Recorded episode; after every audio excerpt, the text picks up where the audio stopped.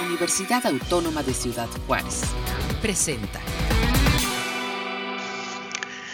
Amigos, ¿cómo están? Bienvenidos. Qué bueno que se encuentran con nosotros aquí desde UACJ Radio en este paréntesis de investigación. El día de hoy propusimos una mesa de análisis para hablar sobre un proyecto que están desarrollando diversos docentes de la UACJ y nos referimos al proyecto Adaptación al Trabajo Virtual en docentes, alumnos y administrativos de la UACJ a causa del COVID-19 además creo yo muy pertinente en este tiempo en el que precisamente está la posibilidad de reactivación de las clases en diferentes ámbitos. Y pues para hablarnos sobre este proyecto, cuál es el objetivo que persiguen, cómo se está desarrollando, en qué etapa van, eh, están con nosotros. Le doy la bienvenida en estos momentos a la doctora Priscila Montañez Alvarado, profesora investigadora en la UACJ, coordinadora del programa de maestría en eh, psicología, eh, quien es precisamente doctora eh, clínica y de la salud por la Universidad Autónoma de Barcelona en España, y sus temas de investigación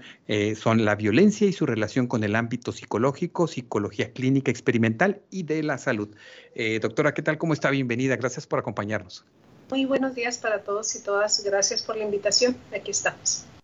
Gracias. Y también nos acompaña el doctor Oscar Esparza, Oscar Armando Esparza, también profesor investigador ahí en el Instituto de Ciencias Sociales y Administración, eh, psicólogo este, con su maestría en psicología clínica, doctorado en psicología experimental también por la Universidad de Texas en El Paso. Sus campos y líneas de investigación se enfocan a eh, precisamente campo experimental y clínica de la salud y la violencia y su relación en el ámbito psicológico, entre otros. Bienvenido, Oscar. Muchas gracias por acompañarnos.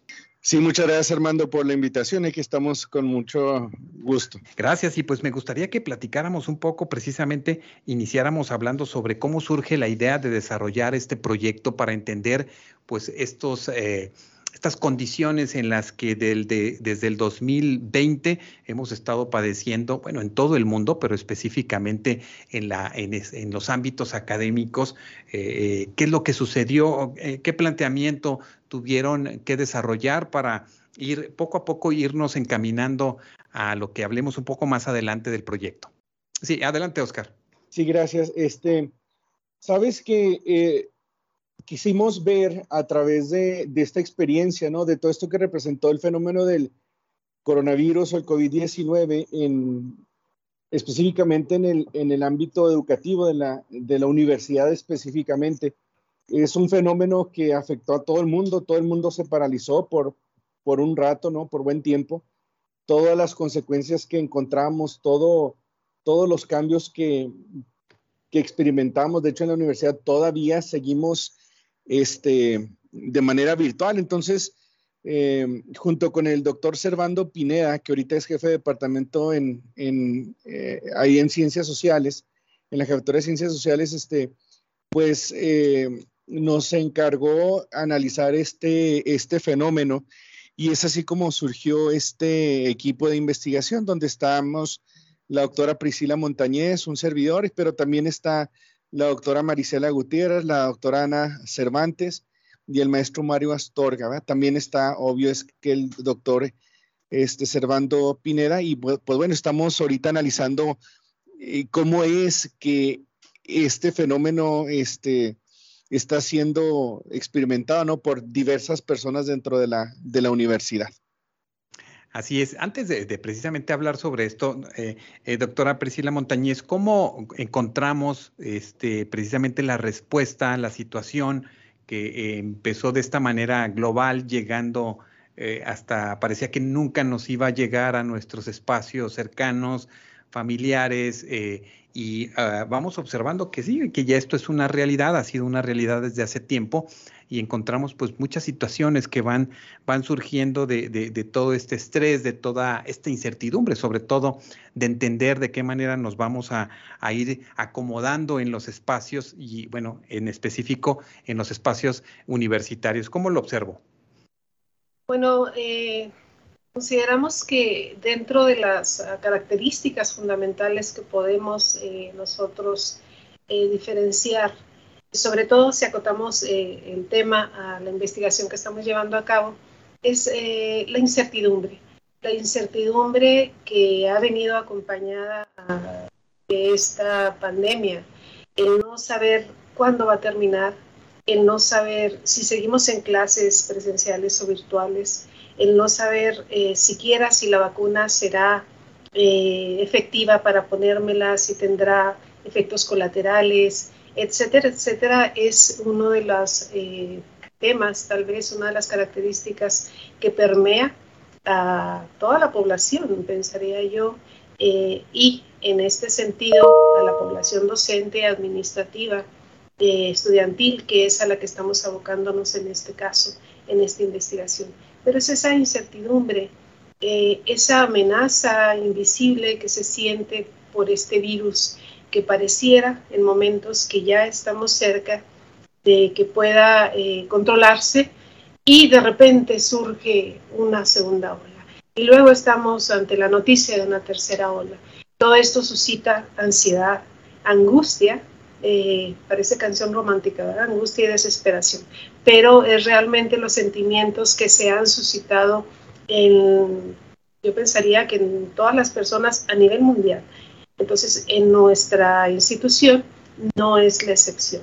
Eh, podemos eh, dar cuenta de lo que nos comentan a quienes hemos entrevistado hasta la fecha, pero también nuestros estudiantes a la hora de impartir clase, nuestros compañeros de, de, la universidad, nuestros compañeros docentes, nuestros asistentes, eh, los compañeros de, toda, de todo ICSA. En este sentido, parece, eh, parece que confluimos en este mismo sentir. Hay una angustia latente, hay una incertidumbre de no saber qué va a pasar. La pregunta, ¿vamos a volver? ¿Hasta cuándo vamos a volver a clases presenciales? ¿Hasta cuándo vamos a poder salir libremente? De nuestras casas, etcétera. Entonces pensaría que es una característica en común que encontramos en nuestra población. Claro, y pareciera que, íbamos a regresar pronto, ¿no? Y que esto iba a eh, este, pasar de una manera más, más rápida y encontramos, no sé, doctor Oscar Esparza, encontramos ahí que los jóvenes estaban entusiastas ahí apareciendo en los teams, uniéndose, bueno, también entendiendo, ¿verdad? Esta nueva forma en la que se generó el proceso de enseñanza-aprendizaje y también hoy continuamos en este, en este, en estos ambientes virtuales, pero eh, también esto está trayendo condiciones distintas, está trayendo nuevos elementos, eh, a lo mejor hasta de cansancio, de hastío, de, esto, de esta forma en la que vamos viviendo los, los, procesos educativos, sobre todo aquí desde la universidad. ¿Qué estás observando? ¿Cómo viste este, este, cambio, esta modificación en los estudiantes? Porque ustedes tienen mucho contacto con ellos a partir de las clases. Sí, claro. Este, sabes que lo que hemos encontrado, mira, lo principal es de que la gente se adapta, o sea, se bien adapta o mal adapta, pero todo el mundo trata de, de adaptarse, de ajustarse para pues seguir sacando las, eh, las materias adelante, su carrera adelante. Y eso es una de las cosas que hemos encontrado y pienso yo que es, es, es importante mencionar, ¿no? O sea, no, no hay necesariamente un sentimiento de derrotismo donde la gente está abandonando, inclusive en algún momento nos comentaban que ahora que es virtual, está aumentando la, la, matrícula de gente que ya tenía tiempo que no se estaba, que ya tenía rato sin tomar semestres de clase, ¿no? Entonces, bueno, eso es lo primero, ¿no? O sea, de que la gente se trata de adaptar. Lo segundo es, Armando, fíjate que hay gente que se, se le facilita el adaptarse y hay gente que batalla en adaptarse. O sea, no es como que a todos les afecta de la misma manera. Entonces, obvio es que aquellas personas que tienen pues menos eh, recursos económicos, por ejemplo, no hay suficientes equipos de cómputo en la casa o no hay línea de internet rápida en su casa o mm, pues, no la pueden costear, pues para estas personas es, es más difícil. Y para otras personas que sí lo pueden costear, vamos, que esto no es un problema, ¿verdad? Pues reportan inclusive hasta bondades. Sabes que apenas estamos empezando, pero una de las cosas que hemos encontrado con los alumnos, fíjate, es que los alumnos y las alumnas de CEU reportan como ventaja la cuestión virtual, este, el ahorro de tiempo de traslado, y eso es algo común que estamos encontrando, porque están diciendo, nos aumentamos hora y media, dos horas de ida más las de venida, entonces nos estamos ahorrando tres, cuatro horas, ¿no? Claro, también entre sus ventajas y desventajas, pero pero vamos, a, según la persona, según donde esté, y, es lo que estamos viendo, o sea, la respuesta de las personas a la adaptación es, es diferente. Claro, eso es importante, ¿verdad? El tiempo a veces en el transporte o en los traslados es, este, a veces muy, muy duro para, para muchas personas que se trasladan o a sus trabajos o, o, a la escuela, pero también esto se, se fue en todos los ámbitos, doctora Montañez, no solamente el universitario, ¿no? Yo para, para también ir colocando lo que estamos ya eh, observando de una manera inminente el regreso de las aulas en los niveles básicos, porque también hay mucha incertidumbre de los padres de familia, de los mismos educadores en ese sentido, y, estamos observando que tenemos que, vamos a tener que estar lidiando con varias situaciones, sí, de incertidumbre, de estrés, de, de, preocupación, y eso va a estar latente eh, constantemente en este tiempo. Sí, sí, eh, ha sido, han sido sentimientos, emociones que han estado latentes desde que inicia ah, la pandemia. Eh, nos encontramos ante algo que no eh, pareciera que no va a poder terminarse. Sin embargo, este aspecto que resalta el doctor Esparza es importante, la resiliencia. La resiliencia, cuando menos si hablamos de nuestra región, de nuestra ciudad, la resiliencia que ha mostrado los, ah, los pobladores de la ciudad, de Ciudad Juárez, es, eh, ya está demostrada, eh, inclusive el doctor Esparza ha hecho estudios sobre esto, y hemos podido sobresalir a situaciones tan adversas como las que nos produjo en su momento esta violencia ah, suscitada a partir de la guerra al narcotráfico y que también trajo eh, situaciones de salud mental de depresión, de ansiedad, etcétera, por todo lo que estábamos experimentando en aquellos años y que hemos eh, salido avantes. En lo general, la población parece es resiliente, es, eh, tenemos esta eh, fama ¿no? de ser muy trabajadores, los juarenses salimos adelante.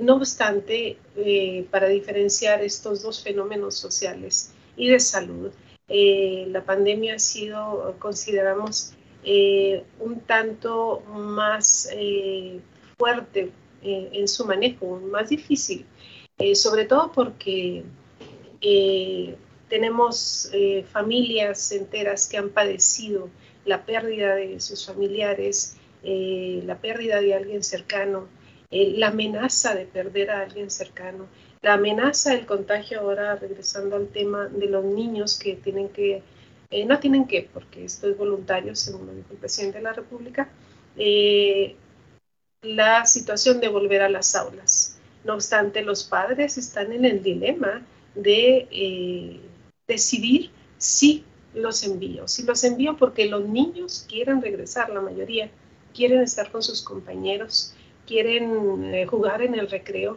quieren esta convivencia presencial que aparte es imprescindible para el buen desarrollo de los niños eh, y de los niños y de los adolescentes y de los adultos y de los adultos mayores.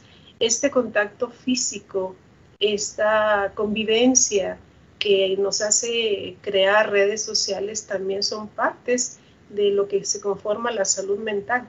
Necesitamos ese afecto, esa convivencia, somos seres gregarios necesitamos estar con alguien más. Y en los niños puede ser que se note más esta falta de contacto con sus compañeritos. Correcto, pues eso va a ser bien interesante. Y estamos hablando de este proyecto, la adaptación al trabajo virtual de docentes, eh, administrativos, alumnos eh, eh, de la UACJ en este tiempo del, COVID. ¿Cómo llega este precisamente, Oscar, tú como responsable técnico del proyecto, cómo llegan a con congeniar, por así decirlo, esta idea y lograrla ah, colocar con también una metodología y unos objetivos específicos.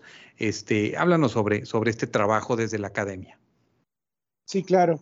Em, mira, cuando hablamos en la psicología, hablamos de, las situaciones que son estresantes o estresores en, la vida de las personas. Entonces, todos, día tras día, nos enfrentamos ante adversidades ante desafíos, ante, ante problemas que tenemos que ir resolviendo y la mayoría de nosotros los vamos resolviendo porque es común, o sea, desde las tareas que tenemos en el trabajo, los pendientes que tenemos en la familia, etcétera. cuando empezó esto, lo del COVID, pues sabíamos que era una situación adversa que iba a ser bastante eh, intensa, bastante grande, y aquí íbamos a encontrar, ¿no? Eh, a todas las personas tratando de, pues, de lidiar con esta situación.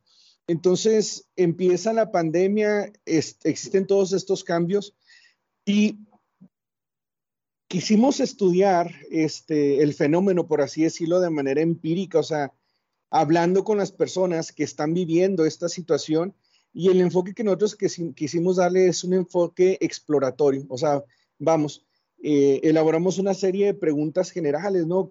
Eh, preguntas tan básicas como ¿Cómo siente que le ha afectado esto de las clases virtuales, por ejemplo, ¿no? Por poner, eh, por, por decir algo muy sencillo, pero muy general, o sea, y básicamente nos pusimos o hemos estado escuchando a las personas.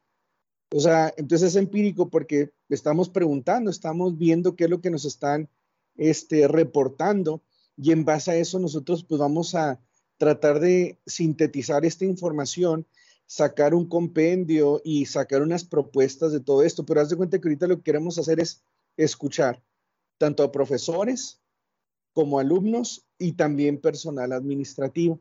Y entonces, ¿por qué? Porque esto es algo nuevo. Hace, no sé, a principios del siglo pasado también ocurrió algo similar, pero pues no hay los estudios que ahorita estamos haciendo y que se están reportando. Entonces, esto también es algo nuevo, por así decirlo, y, y, es lo que, lo, que, lo que estamos intentando hacer con este estudio.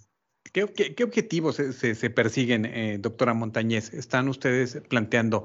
Eh, eh, porque entiendo yo que el tema de la escucha para el observar de qué manera se están viviendo en este ámbito universitario, ya sea como estudiante, como administrativo, como docente, cada uno estamos viviendo esto de una manera distinta, ¿no? Por ejemplo, nosotros aquí en, en, estos espacios decíamos, bueno, ¿cómo le vamos a hacer para conectarnos todos y seguir hablando de la universidad? Para que veamos que este, eh, eh, en los espacios se sigue habiendo una vida universitaria, sigue teniendo este, eh, pues mucha actividad, ¿no? Que, que, yo creo que se duplicó, triplicó, no sé, en muchos ámbitos.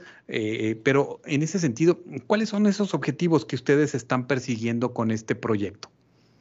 Bueno, yo creo que es pertinente mencionar eh, que nace este proyecto a raíz de la preocupación de nuestro jefe de departamento, el doctor Servando Pineda, en cuanto a conocer eh, qué podemos, eh, qué se puede hacer como universidad sustancialmente por sus docentes, por sus estudiantes y por sus trabajadores administrativos, trabajadores y trabajadoras. al inicio de esta pandemia, por supuesto que nos puso eh, a los docentes, sobre todo a los que tenemos mayor edad y que tenemos tal vez menos, mm, perdón, habilidad para el manejo de la tecnología eh, en, esta, eh, en este dilema. ¿Cómo le vamos a hacer para poder implementar nuestras clases de manera que sean lo más cercano a esto que era el impartir las clases de manera presencial?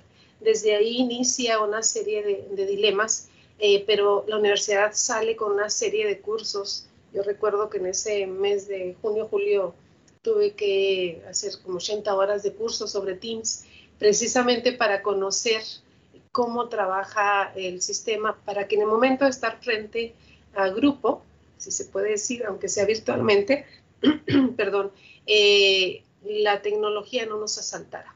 Y bueno, valga esta, este ejemplo para decir que sí, nos afecta, pero nos afecta también dependiendo de nuestra cultura de la edad, porque nos afecta de manera diferente a quienes estamos ya eh, en cierta edad. Claro, la tecnología fue un factor muy estresante, ¿no? Sobre todo para algunas. Bueno, yo todavía me estreso, ¿verdad? este, cuando salen nuevas cosas, nuevos cambios en las aplicaciones, nuevas formas de entablar estos diálogos, esta comunicación, pero eh, eh, era general, ¿no? Este, entiendo yo que muchos jóvenes, pues sí tienen esta facilidad de, de conectarse, de estar muy, muy en esta de esta forma, ¿no? De plantearse su comunicación, pero, pero eh, este fue un factor muy, muy, muy importante y se tenía que, pues, darle solución.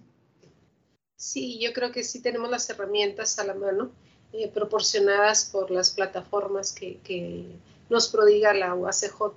eh, para poder solventar de la mejor manera posible este, este problema ¿no? que se vio hacia el inicio, pero que también eh, ha resultado en reconocernos que somos personas que podemos con estos retos de la tecnología, que eh, estamos frente al grupo de la mejor manera posible. Con esta pantalla de por medio, yo aludo mucho a esta cuestión, cuando menos eh, creo que en mis palabras puedo compartir el sentir de algunos docentes, no, nunca va a ser, nunca va a suplir eh, las clases remotas o virtuales la presencia de, con nuestros estudiantes, la presencia física. No obstante, también tenemos que estar muy claros que esta es la manera que tenemos para trabajar y estamos haciéndolo. ¿sí? Y sí, lo que comenta el doctor Esparza, que aumenta la matrícula, sobre todo en los programas de psicología, esto es un hecho que tenemos ya latente de cómo podemos superar estas barreras tecnológicas aún a pesar de no haber tenido en su momento los elementos pertinentes para hacerlo. Pero tanto estudiantes como docentes, pues estamos al frente, estamos al pie del cañón, estamos eh, allí, ¿no? En donde debemos de estar. Claro. Eh, mencionaste ahorita una parte muy, muy, eh, muy significativa, este maestro, doctor Esparza, en relación a la escucha, a la escucha del otro. Yo creo que en este tiempo todas las personas quisiéramos ser escuchados de una manera atenta en relación a cómo estamos viviendo este proceso, ¿no? Eh, claro, en el ámbito universitario, esa parte es muy importante porque de aquí estamos encontrando que no es lo mismo un joven, una joven que tiene pues las posibilidades de conectarse de una manera muy fácil eh, a, sus líneas, a su línea o a un administrativo también que puede este, eh, conectarse de una manera fácil a quien no, ¿Qué, qué, qué, estás, eh, esta parte de la escucha, qué tan importante es? ¿Cómo la están llevando a cabo sistematizadamente para en verdad este, lograr entender qué está pasando en esos procesos con las personas? De aquí a que se llega a una adaptación, a una forma en la que ya de la nada pues ya nos conectamos muy fácil así, ¿verdad? Ya tenemos como más, más experiencia en esto, pero, pero háblame, háblame sobre esta parte de la escucha. Sí, este, mira, eh, básicamente lo que hacemos es, hacemos preguntas abiertas, o sea, preguntamos cuestiones, por ejemplo, eh, ¿y cómo se te ha dificultado con tu familia ahora con el trabajo virtual, ¿no? ¿Cómo es que las dos se afectan? O sea, ¿cómo es que tu trabajo en casa afecta a tu familia? ¿Cómo es la dinámica de tu familia que afecta a, tu trabajo? Entonces, tú haces las preguntas que quieres explorar y, y empiezas a escuchar y sabes que dos cosas y se me hace muy interesante esta, este tipo de investigación porque humaniza o le da un rostro humano al fenómeno, o sea, más allá de los números, más allá de las estadísticas, de las correlaciones que puedas hacer, que también son importantes y tienen su lugar. Pero creo yo que para este tipo de fenómenos es importante escuchar porque estamos poniéndole rostro al, al fenómeno. Y sabes, eh, ¿sabes qué también, Armando? Este, eh, no nomás es el problema de la adaptación a las clases virtuales, que eso como bien decía la doctora Priscila, o sea, es, es, es desafiante para varias personas, ¿eh? Inclusive también, chavos, estamos viendo, eh, eh, porque no nomás es la tecnología, es, es el tú sentirte a gusto hablando enfrente de una cámara cuando todo el mundo está cerrado. Pero sabes también que estamos encontrando que la pandemia afecta también otras áreas de la vida, o sea, entonces escuchas en los relatos de cómo han tenido que cuidar a sus hijos o cómo han tenido que cuidar a los padres o inclusive el estar en casa, ¿verdad? En casa de los padres, cuando los padres tienen necesidades y los padres no entienden que si están ahí este, y están en clases virtuales no quiere decir que no estén haciendo nada. Entonces, las cosas se complican. Entonces, eso es lo interesante de este tipo de investigación, que es no nomás cómo experimentan esto de, de las clases virtuales o el trabajo virtual, sino la dinámica cómo interactúa con toda la demás realidad que también es una secuela del COVID, del coronavirus y que a veces no pensamos en ello, porque también, o sea, nosotros pensamos que todos los demás son como nosotros, pero ya cuando empiezas a escuchar a otras personas, ¿no? Es, es importante escuchar precisamente, ¿no? Es, esto que, que, tienen que decir. Claro, claro, y bueno, me imagino que ahí hay historias, eh, doctora este, Priscila, que de repente uno no, no, no encuentra que están o que van a salir dentro de los resultados, ¿no? Cuando ustedes charlan con alguien, porque hay personas que tuvieron que sortear todo esto y lo siguen sorteando de manera que, que uno no, no, no, no lo imagina. Bueno, se abrieron aquí algunos espacios en los centros de cómputo por aquellos que tuvieran problemas, pero hay, hay historias o hay testimonios en ese sentido que, que le dicen a uno lo importante que es para esos estudiantes o esos administrativos lograr esta conectividad que al final de cuentas tiene que ver con la comunicación entre nosotros para seguir adelante. Sí, claro. Eh, es un trabajo que hacemos los docentes, eh, considero, al estar eh, cada día con nuestros uh, grupos. Ha sido la encomienda desde el inicio, ¿no? Tratar de ser gentiles, eh, comprensivos con nuestros estudiantes porque no todos tienen las mismas posibilidades de tener la tecnología a la mano. Hay, eh, tenemos estudiantes que comparten una sola computadora con sus hermanitos de secundaria o de, eh, o de primaria. Y en ese sentido, pues, por supuesto que tienen problemas, ¿no? Y en este caso hay que aludir tanto a la comprensión de docentes y de los estudiantes para con sus docentes, porque también tenemos profesores, profesoras con hijos pequeños y que a la hora de estar impartiendo clase, pues también tienen que estar eh, fungiendo como eh, maestros y como madres y padres de sus hijos que están en ese momento en clases. Y si bien hasta ahorita hemos resaltado esta eh, área, esta resiliencia que hemos tenido esta actitud de, trabajo ante la adversidad, también tenemos que mencionar, porque es parte de lo que se está investigando, eh, los factores que nos, que, nos han afectado. Eh, en el documento de la investigación se menciona el síndrome de la cabaña, se menciona la ansiedad, eh, la angustia, todo esto que, se, que ha venido suscitándose a través de, de la pandemia y que no solamente ha afectado a docentes y, sino también a los estudiantes, a su familia, y a los, a los administrativos, ¿no? En este sentido. Y bueno, pues eh, estamos hablando sobre el proyecto Adaptación al Trabajo Virtual en docentes, alumnos y personal administrativo de la UACJ a causa del COVID-19, un proyecto que se está realizando en el Instituto de Ciencias Sociales y Administración y hoy parte del equipo de trabajo que nos está acompañando es el doctor eh, Oscar Esparza y la doctora Priscila Montañez. Y bueno, pues eh, hemos estado hablando un poco sobre cómo va este proyecto que va poco a poco avanzando para tener resultados, pero también en el marco de estos resultados estamos observando eh, padecimientos, situaciones que las personas ya están viviendo, están teniendo algunos, pues eh, pensando qué me está pasando, por qué me da esta ansiedad, estas ganas de, de, no sé, salir corriendo, estas ganas de no entender que no puedo controlar tales o cuales emociones, y amén, si estamos en la casa y están los hijos, los pequeños, los adolescentes, eh, estamos observando ahí situaciones específicas muy, muy concretas. ¿Qué está pasando, doctora eh, Priscila? ¿Qué observan ustedes desde la clínica, desde el compartir con los profesionales de la, de la salud eh, mental, específicamente en el contexto de pandemia? Están las situaciones que se viven a diario, ¿no?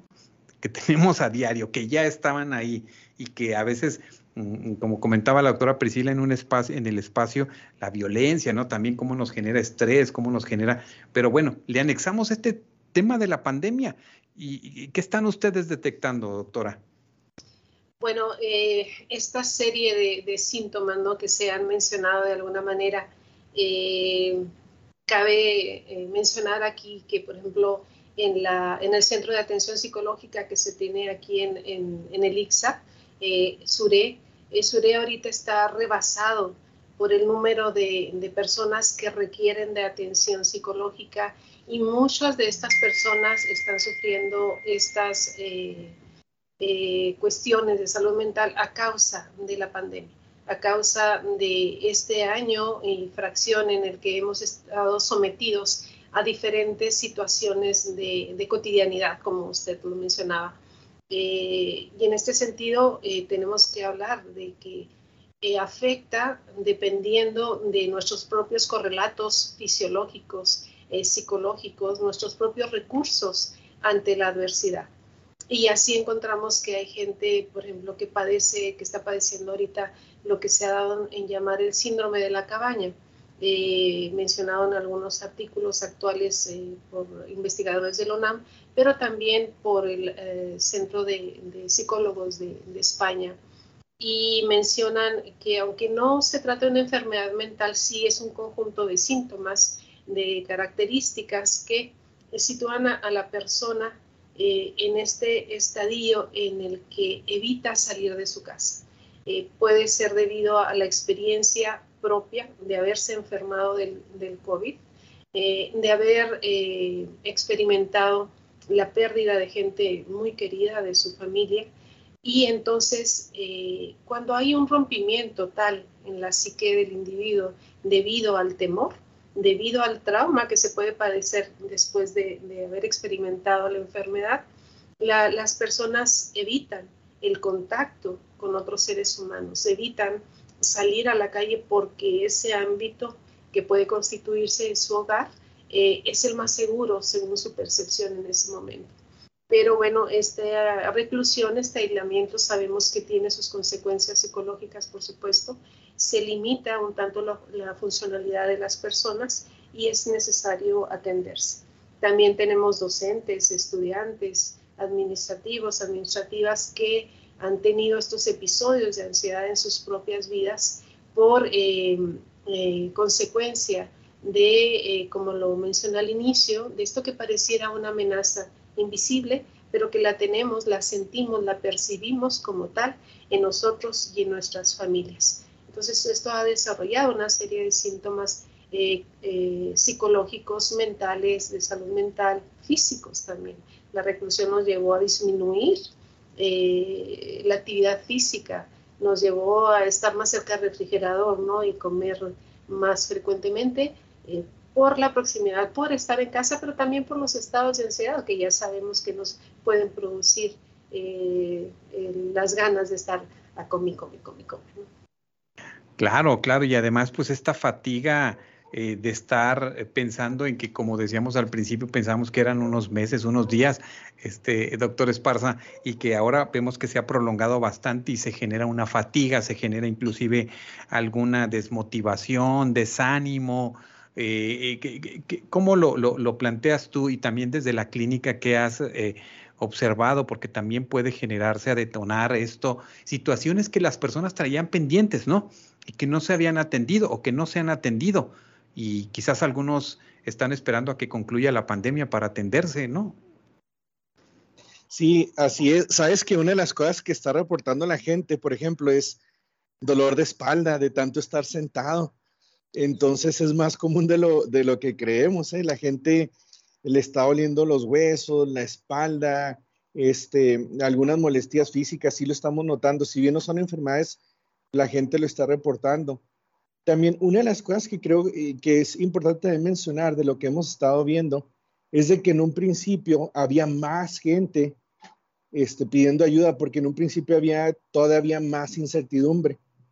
Eh, ya después, ya que vieron cómo estaba todo el fenómeno, inclusive tenemos el problema puesto, no reportado por lo que dicen los eh, en el estudio, lo vemos cuando sales afuera de la ciudad, o sea, ya los bares están llenos, los restaurantes están llenos, entonces también estamos encontrando el otro extremo de la gente que ya le perdió el y miedo. esto no puede, no puede ocasionar conflicto porque estás hablando de que en la casa, como comenta la doctora Priscila, hay personas que se están cuidando mucho, que no quieren salir, pero también hay otros miembros de la familia que sí los encontramos este, en algunos lugares, las redes sociales nos reportan por ahí que se fueron a la playa, que andan en tal lugar, que y entonces llegan a la casa. Y esto también ocasiona una serie de situaciones de conflictos al interior de las, de las familias, porque también estamos observando que desafortunadamente hay decesos de personas que no han salido de sus casas o que se han cuidado demasiado, y entonces existe también esta situación, ¿no? De personas que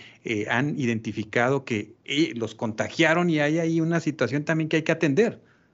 Fíjate, y, eso es interesante porque entonces también el, el, no, mira, el ser humano es un ser emocional y las emociones nos ayudan a tomar decisiones. Entonces, el no sentir nada de preocupación y nada de ansiedad precisamente lleva a muchas personas a ya no cuidarse. Entonces, por así decirlo, o sea, suena raro, pero sí es importante que la gente tenga un poco de preocupación, ¿sí? Un poco de, estar pensando, híjole, ¿y si, y si me infecto, infecto a la familia? Porque dejas de sentir eso, la gente dice, no pasa nada, y entonces viene lo, lo opuesto, eso también es interesante. Y también, ¿sabes? Aquí quiero mencionar, Armando, este, en plan estratégico Juárez, 2017, 18, 19 y 20, llevan cuatro años midiendo ideación suicida e intento suicidio, de suicidio en, en, habitantes de Ciudad Juárez en una evaluación que ellos hacen de manera anual.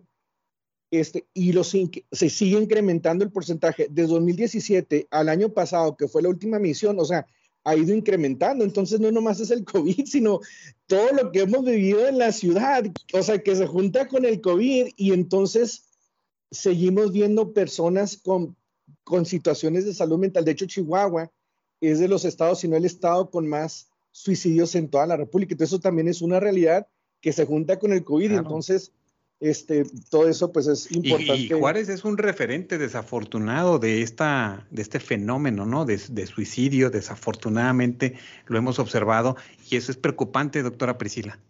Sí, eh, a este respecto también hablando de las personas que eh, por alguna razón no sienten temor, no sienten en, o no tienen ningún cuidado por la pandemia, también podemos hablar de lo, del polo opuesto, ¿no? Y de lo que la Organización Mundial de la Salud ha dado por llamar la fatiga pandémica.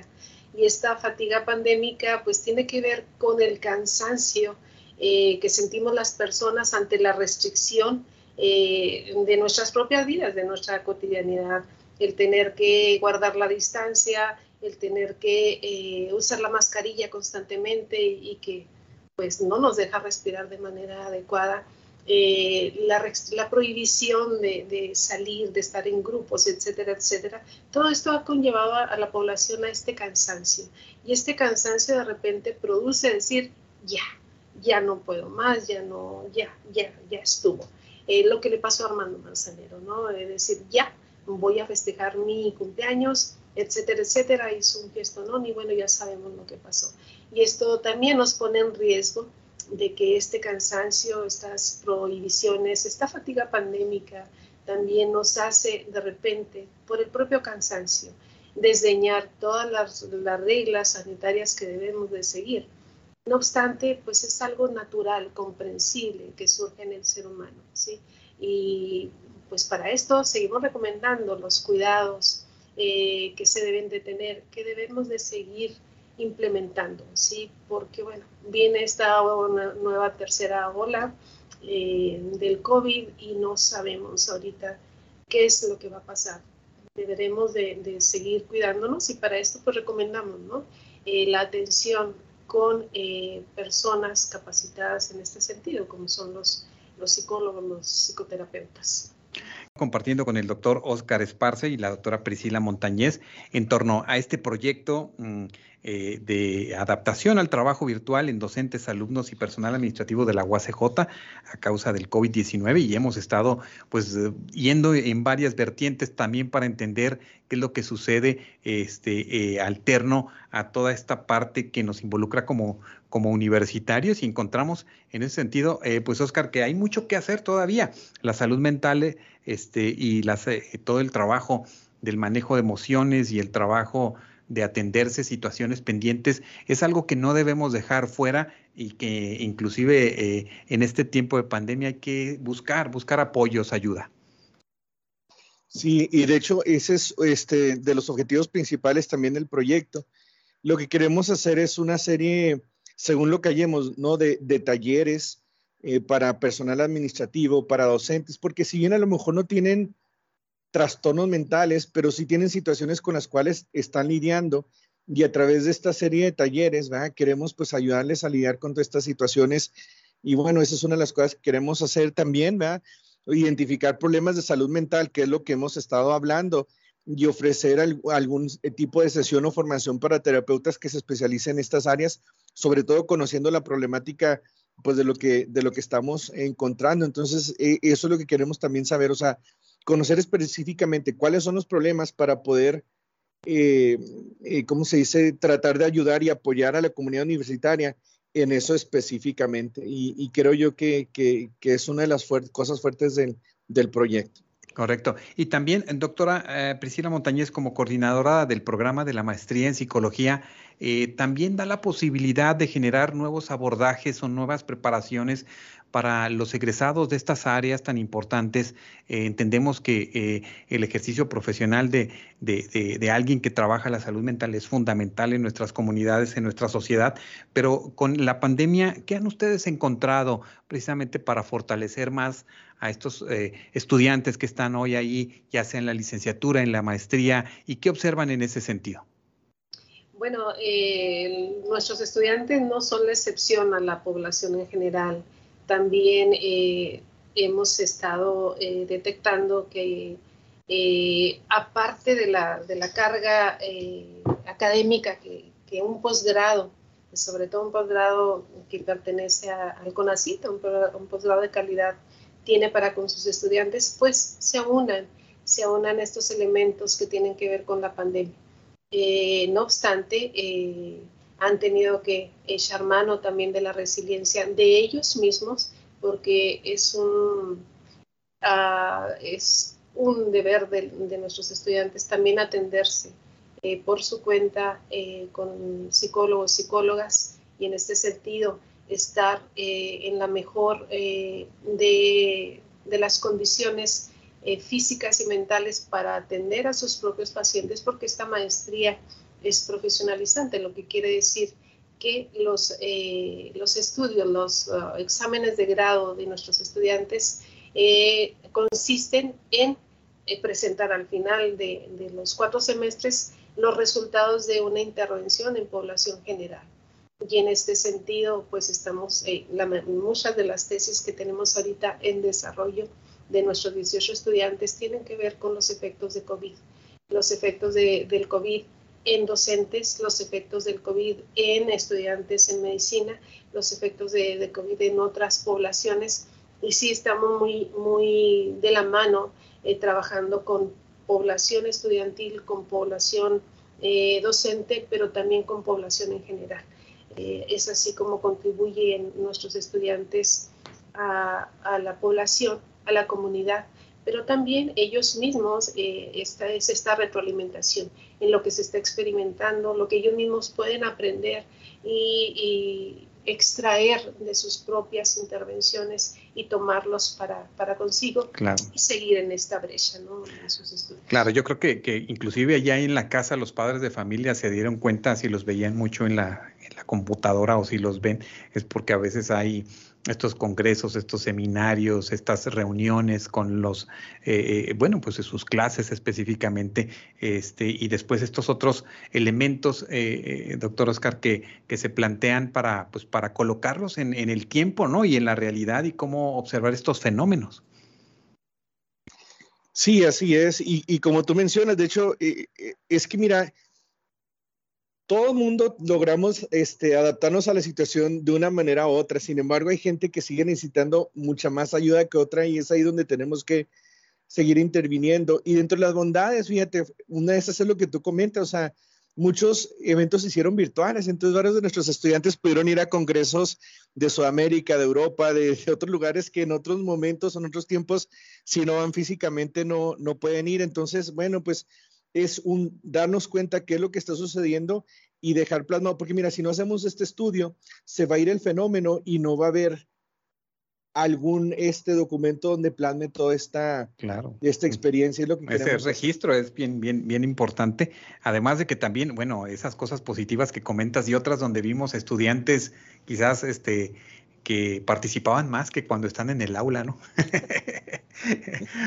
Les gustaba levantar, levantar esa, esa, mano y era, era importante. ¿En qué, ¿En qué etapa va este, este proyecto, doctor Esparza? Este, y bueno, ustedes estarán a, veces eh, llamando a algunos universitarios para que les contesten sus cuestionarios, para que entren con ustedes a, a desarrollar ahí alguna, alguna entrevista. ¿En qué etapa va y cuándo pretenden concluirla? Mira, ahorita estamos terminando un pilotaje donde estuvimos viendo este, datos preliminares para poner a prueba todo esto que queremos hacer.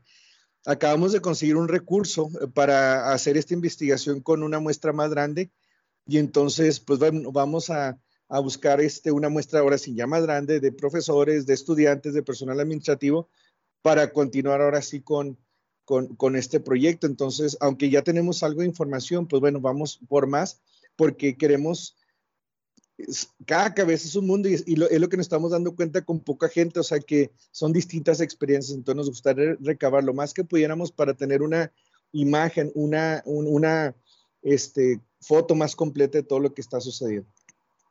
Correcto. Doctora Priscila, ¿qué, ha sido eh, participar de este proyecto? Porque también el proyecto no solamente es de, de un, de una, este, por así decirlo, objeto de estudio fuera, fuera de, de, ustedes, sino que también inclusive ustedes de alguna manera están, están involucrados, ¿no? ¿Qué ha sido para este equipo de trabajo eh, entrarle a este tema que a veces ya no queremos hablar de, de, este tema, ya queremos cambiarle porque pareciera que es demasiado el tema del COVID, demasiado el tema de la pandemia, pero aún hay mucho que ir eh, escudriñando, buscando para entender y pues para, como dice Oscar, buscar la manera de, estar preparados para lo que sigue. Así es. Eh, ha sido todo un aprendizaje, ¿no? En las entrevistas que se han realizado, como comentó el doctor Esparza al inicio, eh, de repente uno cree, tiene esta creencia de que los demás, las demás pueden sentir igual que uno, que nuestros compañeros y compañeras están eh, experimentando la pandemia con los mismos sentimientos, sensaciones, pero no es así. Nos hemos dado cuenta a través de las entrevistas cómo cada una de las personas tiene sus propias habilidades de afrontamiento, eh, que tiene que ver, por supuesto, con la manera en que uno percibe la, realidad, en la actitud ante la vida. Eh, y tenemos profesoras que ya desean volver a clase, profesores que ya desean estar frente a grupo, mientras otros, como hablamos hace rato, eh, ellos están eh, a gusto eh, con las clases virtuales. Todo esto nos enseña la diversidad de pensamientos, de creencias, la diversidad del ser humano, del ser humano ante un evento, en este caso que todos compartimos, que es la pandemia.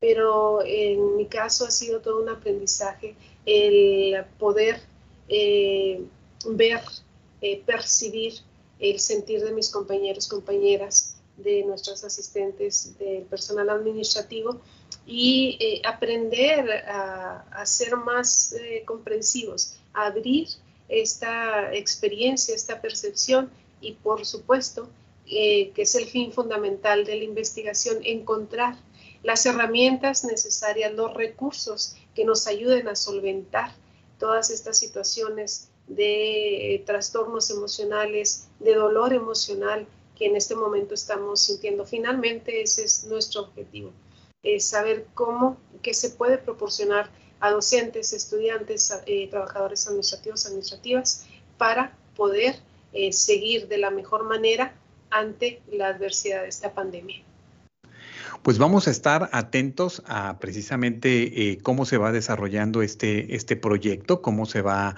eh, planteando, eh, doctora Priscila, y bueno, pues vamos a estar pues para los resultados también, que nos presenten precisamente cómo, cómo van a, qué resultados están obteniendo, y estamos atentos, doctor Oscar Esparza, al proceso de, de este proyecto, porque pienso que nos va a dar luz y nos va a generar este registro también importante de la comunidad universitaria. Sí, así es. Muchas gracias, ¿eh? muchas gracias por acompañarnos, doctor Oscar Esparza. Y bueno, pues estamos en contacto. Muchas gracias por estar con nosotros. Igualmente, muchas gracias por la invitación, Armando. Gracias, doctora Priscila, muchas gracias. Muchas gracias a ustedes por la invitación. Aquí estamos. Gracias. Gracias. Y con esto concluimos este espacio de paréntesis de investigación. Eh, y bueno, pues estamos atentos a otros proyectos que están desarrollando eh, precisamente desde cuerpos académicos o de diferentes instancias universitarias los investigadores de la UACJ. Con esto concluimos el espacio del día de hoy. Muchas gracias por escucharnos y hasta nuestro próximo encuentro. Este fue un programa de la Dirección General de Comunicación Universitaria de la Universidad Autónoma de Ciudad Juárez.